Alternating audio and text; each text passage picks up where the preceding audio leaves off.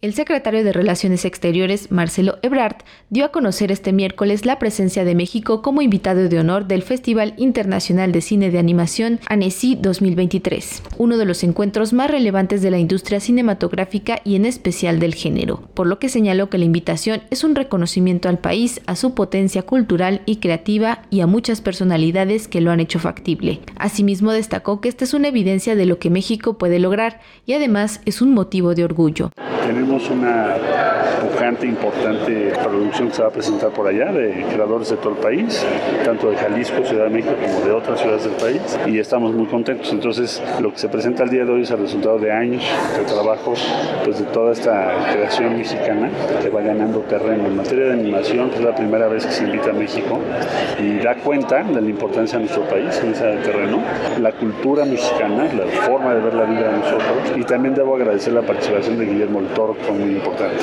para lograr este objetivo y es una buena noticia. Por su parte, la directora general del Instituto Mexicano de Cinematografía, María Novaro Peñalosa, comentó que con la presencia de México en el festival se fortalece al sector y se expanden los horizontes, además de que se podrá participar en la competencia con siete producciones y coproducciones en distintas secciones. Nos da mucho orgullo también anunciar que este año el Festival de Annecy tendrá las siguientes personalidades mexicanas en el jurado de esta edición. Jorge R. Gutiérrez, quien también diseñó el póster oficial de esta edición del festival, será jurado en la categoría de trabajos de realidad virtual. Sofía Alexandra, animadora, será jurado en la categoría de largometrajes. Estrella Araiza será jurado en la categoría de películas comisionadas para televisión. Además, el jurado de la sección Perspectivas contará con la participación de tres personas jóvenes residentes de Guadalajara que se dedican a la animación y que otorgarán el premio de la ciudad de Annecy al cortometraje ganador. En el festival también se presentarán nueve programas especiales conformados por un total de 88 cortometrajes mexicanos, de los cuales 39 son dirigidos por mujeres